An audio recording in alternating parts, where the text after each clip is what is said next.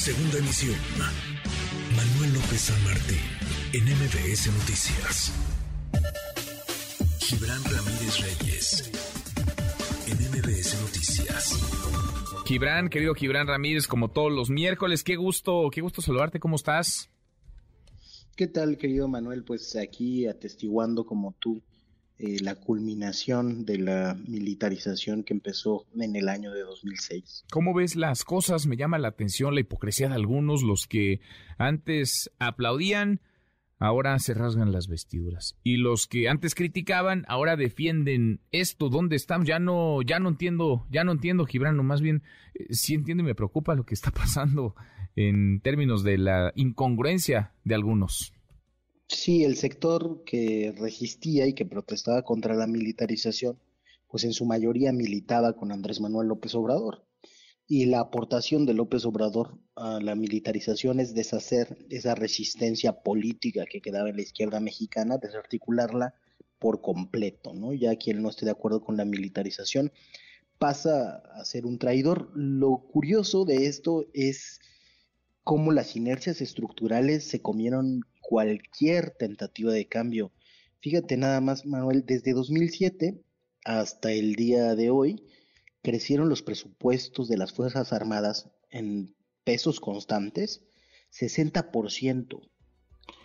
Les han incrementado más de 29 tareas y no hay nada que sugiera que se va a construir una nueva policía nacional. ¿no? La inercia de centralización viene del calderonismo, continúa con Peña Nieto en varios sentidos. Eh, el educativo es quizá uno de los más ilustrativos.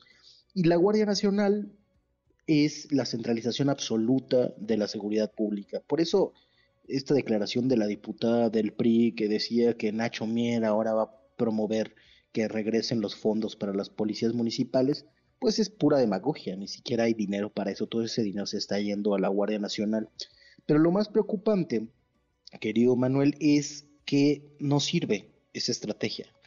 Desde que empezó el gobierno de López Obrador, se dice que se frenó el homicidio doloso, o sea, seguimos en máximos históricos, no sé para quién, eso es una buena noticia. Pero, además, la desaparición incrementó y en algún lado tienen que estar esas personas. Incrementó la extorsión en tasa por 100.000 habitantes en 32.6%. Incrementó el feminicidio y, otros delitos de alto impacto.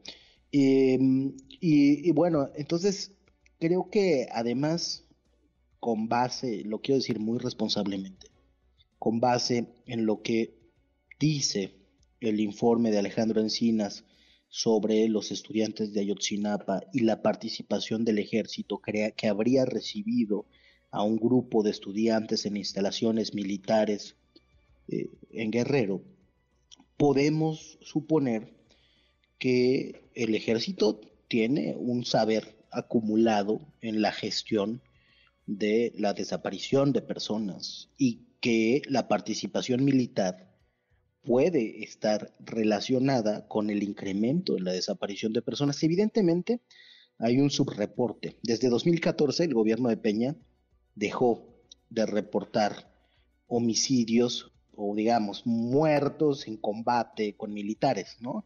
Se reportaban eh, hasta ese momento 3000, un número que todo el mundo decía que era subreporte.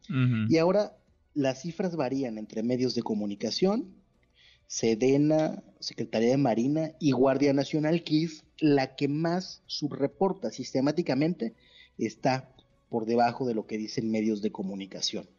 No hay ninguna transparencia en qué está pasando con eso, con las intervenciones, qué es lo que buscan, dónde se despliegan, eh, cuáles son los objetivos y si se han cumplido. Y de manera preocupante, eh, cada vez los militares hablan más de política. Esto empezó en el sexenio de Peña Nieto, en el que sucedieron dos cosas. Los secretarios de Marina y de la Defensa empezaron a convocar conferencias de prensa, lo que no se hacía antes, y desayunos mensuales con empresarios y actores políticos. Hoy, en sus discursos, se dan el lujo de querer dar clases de moral, de hablar contra las drogas y los vicios y cómo es una meta nacional, de eh, invitar al reclutamiento, de decir que atienden la voluntad del pueblo de México y de regañar a quienes criticamos y señalamos los excesos y los riesgos de la militarización. Para pedir unidad nacional que quiero decir, eh, lastimosamente creo que esa unidad nacional se está concretando, como, te, como te decía, los que nos oponíamos, eh, muchos eh, cambiaron de opinión junto con el presidente de, la República. Y el respaldo social que siempre han tenido las Fuerzas Armadas por su naturaleza institucional, pues ahí sigue, ¿no? Ahora, me llama la atención, Gibran, esto pues parece ya cosa dada, es decir, se va a votar, va a salir, se va a cambiar la constitución, van a quedarse hasta 2029, a menos que se vuelva a modificar en el camino la Carta Magna, se van a quedar hasta 2029 las fuerzas de, las Fuerzas Armadas en tareas de seguridad pública.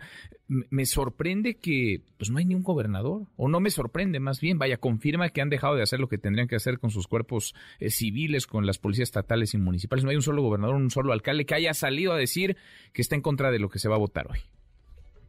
Sí, no han salido, tampoco han salido a apoyar ni esta iniciativa ni la reforma legal en materia de Guardia Nacional.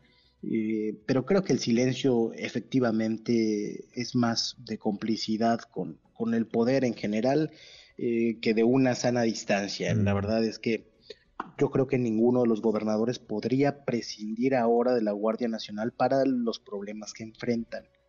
El, problema de esto, de este proceso de centralización, es que fomenta esa irresponsabilidad de los gobernadores, eh, su pereza fiscal, ¿no? También dejan de recaudar porque esas tareas son eh, pues materia de la federación o asumidas por la federación en los hechos y las capacidades institucionales se debilitan y al mismo tiempo ellos tienen pues más libertad para gestionar las cosas en sus estados. Es todo un círculo vicioso de este proceso eh, de desaparición del federalismo en varias materias.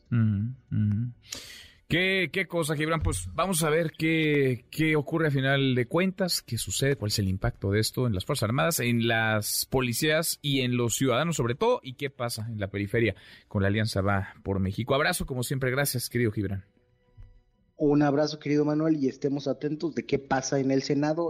Yo creo que yo creo que no hay mucha oposición a que esto se concrete o se modifique. De hecho, esto es un poco menos militarista que la reforma legal que se hizo, pero ya se hizo y ahora convivirían las dos.